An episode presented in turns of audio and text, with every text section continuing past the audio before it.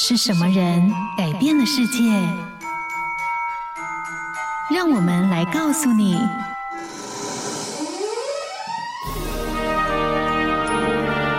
改变世界的一百个人。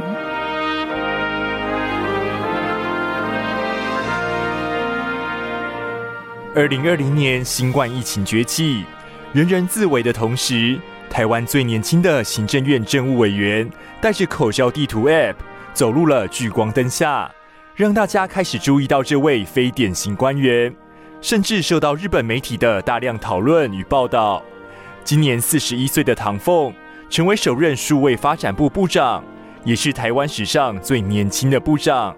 今天我们要来听见的，就是有天才 IT 大臣之称的唐凤的故事，看见他的非典型人生。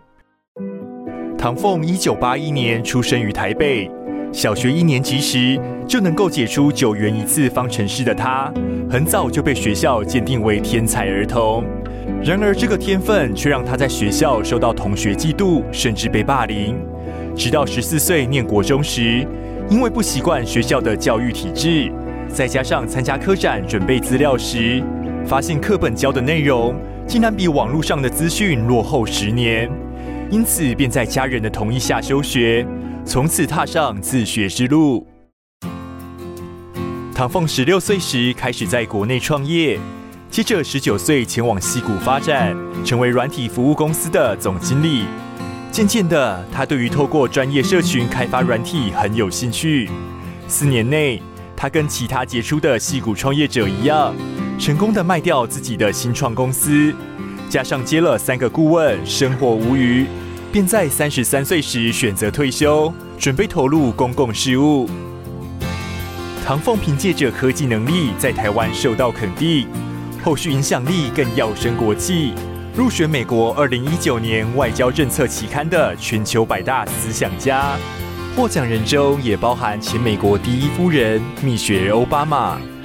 除了拥有聪明的脑袋，唐凤在许多事情上都有着自己独到的看法。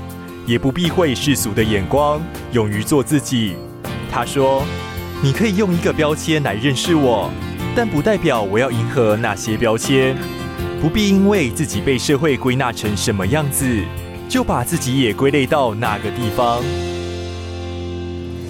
听见他们的人生，找到自己的故事。感谢收听今天的改变世界的一百个人。